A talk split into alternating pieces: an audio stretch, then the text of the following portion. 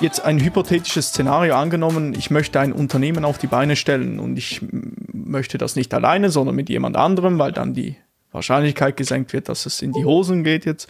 Äh, wie, wie gehe ich da am besten vor? Wie stelle ich mein Team am besten zusammen? Was sind so, was sollte ich vorab machen? Sollte ich mit dieser Person mal Zeit verbringen, mal essen gehen, mal Sport machen und mal schauen, harmoniert das und dann einen Schritt weitergehen? Was würdet ihr da sagen? Gibt ja diesen Spruch, don't hire your friends.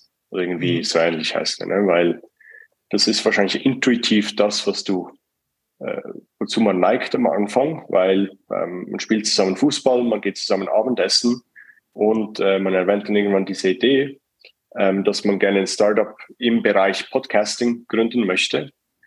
Und äh, wenn wir ja schon zu zweit hier sind, können wir das auch zu zweit starten. Äh, ich glaube nicht, dass es eine absolute Regel ist. Man sollte nicht äh, Freunde nicht heiren, nur weil man Freunde ist. Aber äh, zurückkommen auf den Punkt, den äh, Claude vorausgeführt hat, glaube, es ist wichtig, dass, es eine, dass man komplementär ist.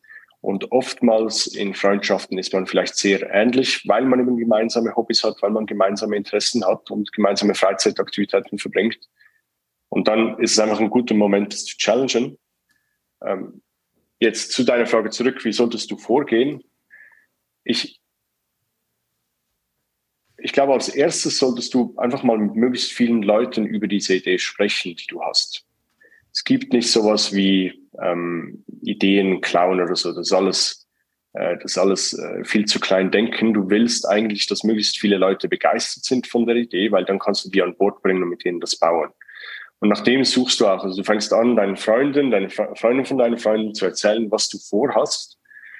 Und irgendwann triffst du auf die Person, die sagt, wow, genau daran habe ich auch rumstudiert und genau das können wir noch, noch so bauen. Und was hältst du davon, wenn wir Detail abändern.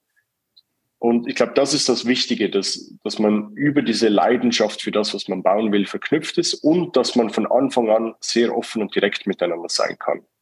Und das ist, glaube ich, auch die Schwierigkeit mit Freunden, dass es da manchmal vielleicht ein, ein Level gibt oder eine Ebene gibt, wo man äh, anders miteinander kommuniziert, weil man Freunde ist, als man das mit einem Angestellten oder mit einem Businesspartner tun würde.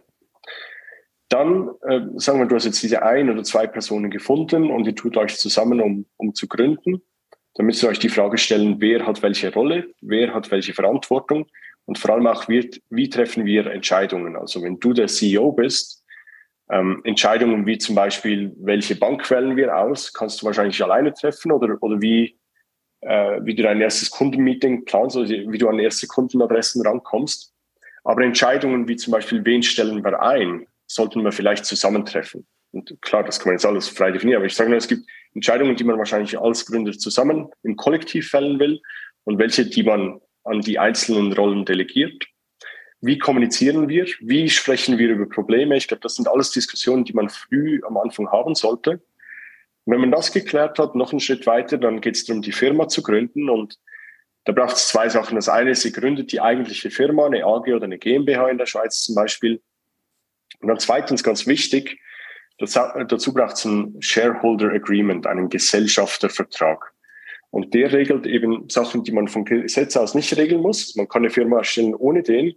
Aber da steht dann zum Beispiel drin, was passiert, wenn sich jemand von euch dreien innerhalb von einem Jahr entscheidet, rauszugehen. Ist das auch was, so ein äh, Aktionärsbindungsvertrag? So in dem genau, Aktionärsbindungsvertrag ist auch noch so, genau, okay. das der gleiche ähm, Begriff. Ja. ja.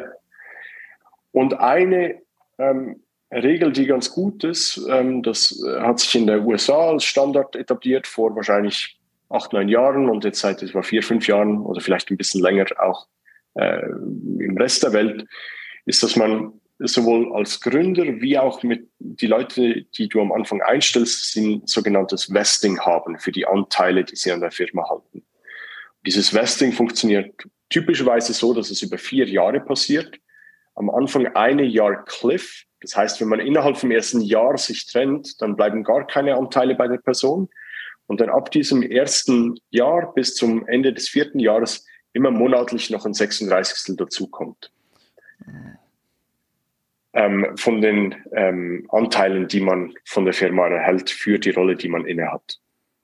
Und das hilft, um ähm, weil es eben so üblich ist, dass nicht unbedingt jetzt von drei Personen, die am Anfang mal zusammenkommen und denken, dass das alles eine gute Idee ist, zusammen zu starten, weil da nicht typischerweise alle drei dabei sind jetzt für die nächsten zehn Jahre. Typischerweise gibt es irgendwie Veränderungen in der, in der Konstellation und wichtig ist, dass man einen Weg schafft, wie die Firma als Ganzes überleben kann. Und eben nicht jeder Einzelne dann mit den, mit den Anteilen davonläuft und man sich zerstreitet und dann nicht mehr weiß, wie man miteinander reden kann. Würdest du sagen, das sind so die Schritte, die man durchlaufen sollte, auf jeden Fall? Ja. Das sind so die ersten drei, genau. Also äh, mhm. mal offen sein äh, und vielleicht sogar ein bisschen proaktiv außerhalb vom Freundeskreis nach diesem Co-Founder suchen. Leute, nach Leuten suchen, die eine andere Meinung haben, die man aber schätzt. Äh, zweitens, sich klar werden, wie kommunizieren wir und wie entscheiden wir. Und dann drittens, äh, keine blöden Fehler machen beim Aufsetzen der Firma oder der Dokumente, sondern da mit jemandem zusammenarbeiten, der äh, einen gut beraten kann, eine Anwaltskanzlei, Investoren, ähm, gibt auch sehr viel Material dazu online, was man sich selber aneignen kann und schauen, dass man das äh, auf eine Art aufsetzt, wo man nicht auf Ewigkeiten, wo man nicht unzertrennlich miteinander verbunden ist, gleich ab dem ersten Moment, im Wissen davon, dass es eben äh, vor allem in den ersten ein, zwei Jahren oftmals zu einer Trennung kommt.